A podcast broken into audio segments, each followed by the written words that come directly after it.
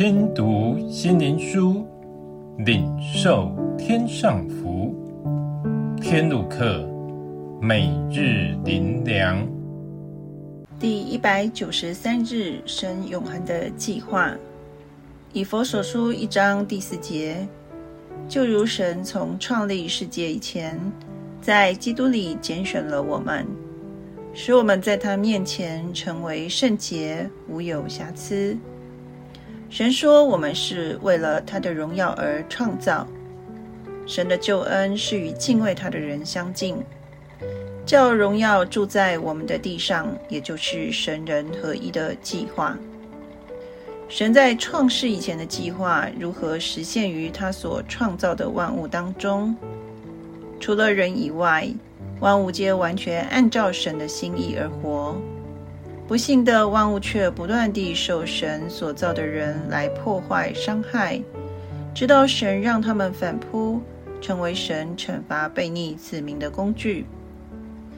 神创世以前永恒的计划根源是爱，爱是无条件的，因此神所造的人得着神最大的爱，也就是神赐给人自由意志。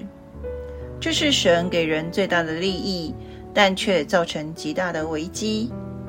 神仍以爱来解决。首先，借着他独生爱子舍命来拯救；接着，以耶稣不变的爱来等待我们，甘心舍弃我们的自由意志，以神的心意为我们的主轴，甘心因着爱而放弃己生命。为要神永恒的计划成就在我们的身上，人常不择手段来满足自己，也就是常以牺牲他人来满足自己。虽然神更有权利如此，但神永不如此行。他永远以爱来降服我们，因为我们早已将神所赐的自由意志变成顽梗悖逆。